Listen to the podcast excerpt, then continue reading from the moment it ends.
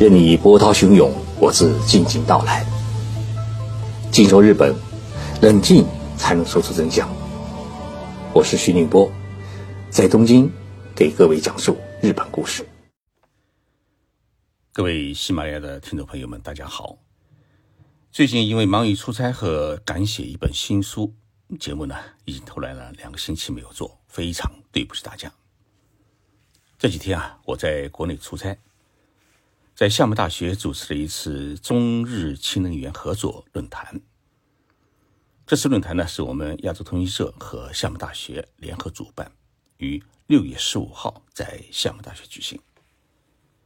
我提前一天赶到了这所著名大学，在校园里面兜了两圈，看红艳艳的满树的凤凰花的盛开。厦门大学啊，正是一所美丽的大学。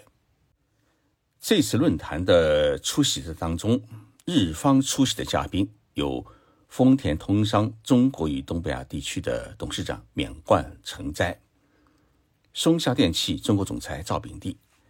京都大学名誉教授平尾一之，日本创业公司首席技术官原木英雄等。中方出席的嘉宾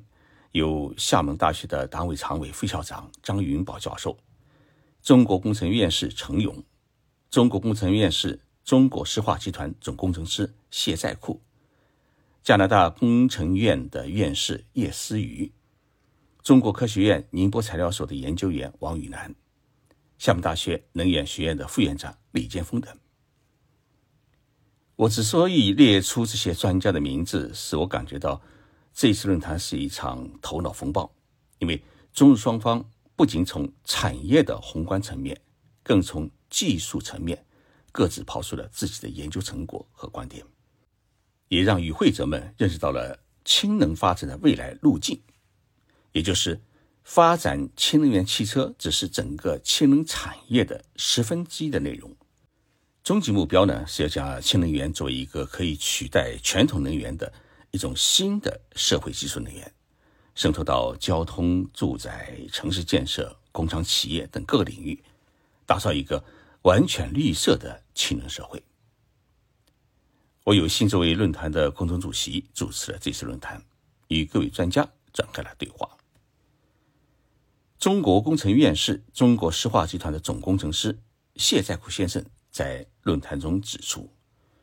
中国在新能源产业领域已经是出现了后来居上的态势，尤其是在滤氢生产技术和高性能的储氢技术，中国。都在赶超日本，但是氢能源的制造成本和销售价格依然是发展氢能源产业的一大障碍。光有好的氢能技术设备还不行，还必须确保氢能源的价格比汽油等能源便宜，这样才能保证氢能源有广阔的发展空间。因此，中石化集团提出了建设中国第一氢能公司的目标。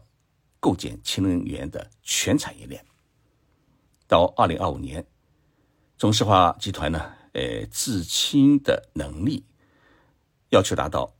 一年是十五万吨，那么加氢站的运营数量要保持世界第一。厦门大学的党委常委、副校长张云宝教授在致辞中指出，中国的碳中和目标是对世界的一种政治承诺。发展氢能源产业是实现碳中和社会的重要的战略举措。厦门大学要借助于能源学院和嘉庚创新实验室的平台，积极引进人才，扩大研究领域，打造氢能源产业的研究高地，共同突破未来能源，引领能源的未来。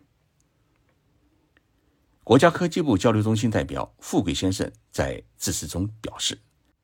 长期以来。中日两国开展了全渠道、全领域的科技与产业的合作，氢能源产业为中日合作提供了新的内容。在建设碳中和社会当中，氢能必将发挥重要的作用。中日两国在氢能源产业合作领域的空间是非常的大，期望这种合作能够取得积极的成果。那么，与会的日本企业代表到底是？如何拓展氢能源产业的呢？我们来看看丰田通商公司的免贵成斋先生的呃表示，他认为呢，日本的氢能源产业最早是从丰田汽车公司的氢能源汽车开始的。从二零一六年，丰田推出了第一代的未来氢能源汽车到现在，短短的六年的多的时间里面，日本的氢能产业已经拓展到了氢能列车、氢能轮船和氢能住宅、氢能发电等领域。氢能源已经不只是一个氢能汽车的概念，而是整个社会方方面面的共同能源。在这方面，丰田通商公司不仅参与氢能电池的研发，还有氢能源电推系统、氢气罐、核心材料的研发，还参与了四十二吨牵引式氢能源电池重卡、丰田氢能考斯特客车的开发。而松下电器中国公司的赵炳地总裁介绍了松下研发的固定式纯氢燃料电池的社会推广。这种固定式大型的纯氢燃料电池可以作为家庭、办公楼、商业设施等的综合能源系统，保证照明、家庭设备的呃用电、空调的使用、洗衣做饭、电梯运营等电力所需。到目前为止，松下公司已经卖出了二十三万台，其中东京都的秦海崎大型智能化住宅区，也就是。东京奥运会的选手村，他们使用了松下电器的这一纯氢的燃料电池，实现了氢能源进入每一户家庭，使得秦海奇成为了世界上第一个的氢能社区。那么今年二月，松下电器公司在无锡市开始了世界首例的氢能源燃料电池的冷热电三联供示范项目，让纯氢燃料电池正式进入了中国。氢能源的制造成本和销售价格是发展氢能产业的一大障碍。光有好的氢能电池设备还不行，还必须保证氢能源的价格比汽油还要便宜。所以这是中石化呃我们的总公司提出的一个呃问题。那么日本在这方面是怎么做的呢？目前，日本政府采取了补贴百分之三十的政策，使得加氢的价格。目前是略低于加汽油的价格，比如说，加氢一公斤大约是一千两百日元，也就是六十块人民币。那么，丰田第二代的未来氢能汽车的三个气管总容量为是一百四十一公升，相当于可储氢是五点六公斤。那么，如果全部灌满的话呢，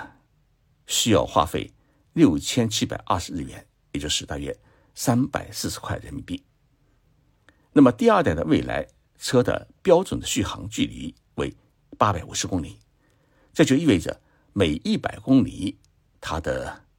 氢气的消耗的价格为七百九十日元，大约是四十块人民币。日本政府的目标是到二零三零年，氢气价格从目前的每公斤一千两百日元降到。三百三十日元，也就是降到十七块人民币。那么到二零四零年降到两百二十日元，十一块人民币。那么这样一来的话呢，呃，氢气的价格就相当于汽油价格的五分之一，那就是相当便宜的一种能源。那么如何才能实现氢能价格低于汽油价格的五分之一的目标呢？日本把最大的期望放在了。澳大利亚的一种褐煤的制氢技术上面，那么褐煤呢又名柴煤，它是一种介于泥炭和沥青煤之间的一种低级煤。日本的川崎重工集团看上了这种可利用价值极低的低级煤，与澳大利亚的公司一起合作建造了氢能制造工厂，每天呢可从褐煤中提取七百七十吨的氢气。一年的生产能力可达到二十五万吨，可满足三百万辆氢能汽车用氢所需。那么几年以后啊，川崎重工集团计划将澳大利亚的氢气的制造量增加到一百万吨，也就是每年的一百万吨。澳大利亚的褐煤啊，哎，它的储量是十分的丰富，可开采是两百四十年。那么，川崎重工集团已经建造完成了第二代的运氢船，比第一代船呢扩大到了一百二十六倍的气罐储量，也就是说，它一次可以搬运十六万立方米的，也就是大约是一万吨的呃液态氢。将运输成本啊，从目前的每标准立方米的一百七十日元，也就是九块人民币，降到八十九日元，也就是降到五块人民币。那么最终通过是频繁的运输，将成本降低到每标准立方米是三日元，也就是一毛五分人民币。这样一来的话呢，就是的氢能源不仅是人类最绿色环保的能源，同时也是最廉价的能源。那么，日本政府将如何推进氢能源社会的建设呢？我在论坛上面啊，也传递了日本政府刚刚公布的今后十五年氢能源的基本战略的基本内容。六月六号，日本政府举行了内阁会议，相隔六年制定了新的氢能源基本战略，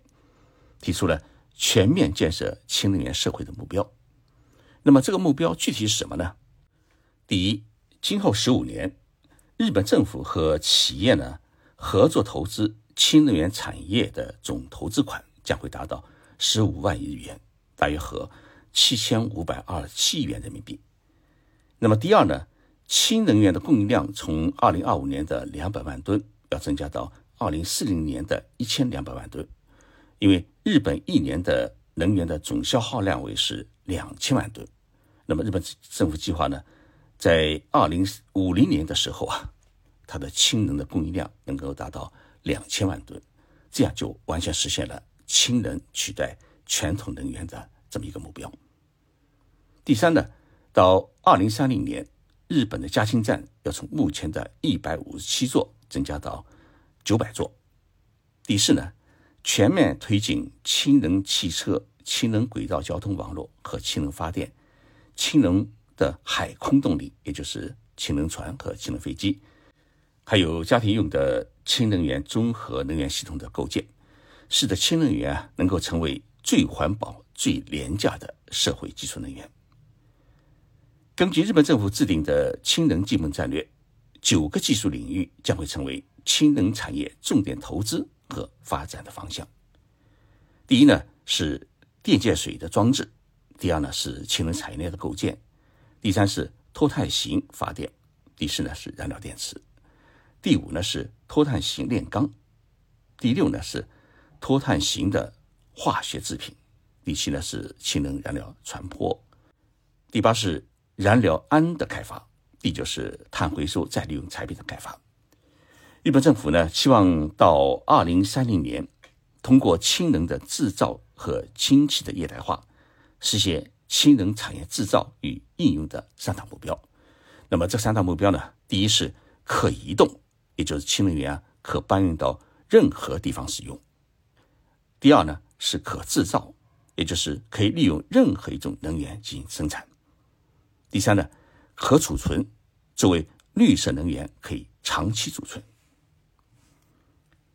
首届中日氢能源产业合作论坛的主席是李天然先生。他在论坛上面表示啊，中日两国的氢能产业合作才刚刚开始。日本有技术，中国有市场。氢能产业发展的终极目标不是汽车，而是氢能社会的建设。因此，两国的合作前景是十分的广阔。加深中日两国的氢能产业的合作，一定能够创造出一个新的产业融合领域，拓展出。中日经济合作的新的增长点。论坛结束以后啊，哎，我与大家漫步厦门大学校园，我提出了一个设想：中日合作来共同打造一个氢能示范社区，让氢能能够进入中国的家庭。哎，这个主意啊，不知大家能不能接受？那么，在场的日本企业的董事长们纷纷举手。我也不知道中国哪一座城市愿意合作，愿意的地方城市，请在。节目的评论专区里面留言，到时候我们来进行协调。谢谢大家收听这期的节目，我们下次再见。